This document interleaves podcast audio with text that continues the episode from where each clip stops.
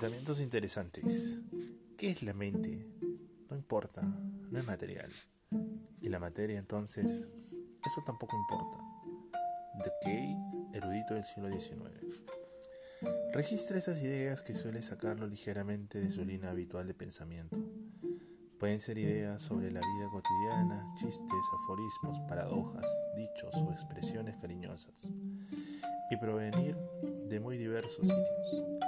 Busque pensamientos que produzcan una percepción interior de las cosas, aunque no esté usted perfectamente seguro de lo que tal percepción pueda significar.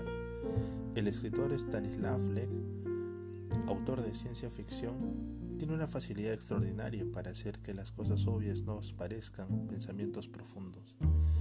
He aquí alguna de sus observaciones. A veces hay que guardar silencio para que nos oigan.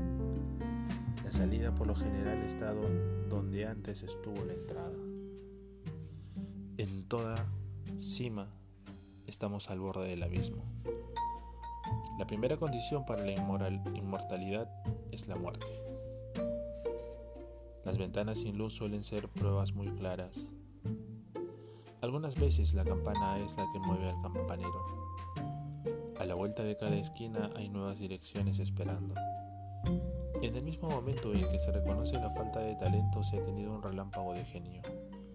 Un signo de exclamación cansado es un signo de interrogación. Un sobre vacío y sellado contiene un secreto. Hasta su ignorancia es enciclopédica.